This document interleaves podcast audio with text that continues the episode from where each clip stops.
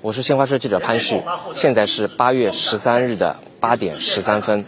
我现在所在的位置啊是上海的淞沪抗战纪念馆，而在这个纪念馆前的广场上，目前正在举行淞沪会战爆发八十五周年的纪念活动。而一会儿呢，在这里，社会各界也将向抗战当中牺牲的英烈以及遇难的同胞默哀，并且献花。现在呢？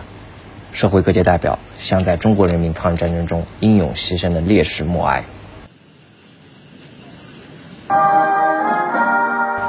现在呢，社会各界代表在无名英雄纪念碑前献花。上海市宝山区教育学院附属中学学生李新宇。其实，在缅怀革命先烈以及他们这个抛头颅洒热血的豪情壮志之余。最重要的是学习，更是传承他们的这种精神。那么今天在淞沪抗战纪念馆当中啊，孩子剧团的文物图片展也是对外开放。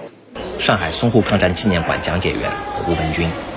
我们呢这次是在八一三淞沪抗战八十五周年之际，由上海淞沪抗战纪念馆推出了孩子剧团文物手稿图片展。它展介绍了孩子剧团从一九三七年九月三日成立到一九四二年解散这五年的历程。孩子剧团呢是在当时的上海恩派亚电影院难民收容所成立的。孩子剧团在呃全国的十个省市演出了三百余场，呃保守估计呢有四十五万观众看过他们的戏，听过他们的歌。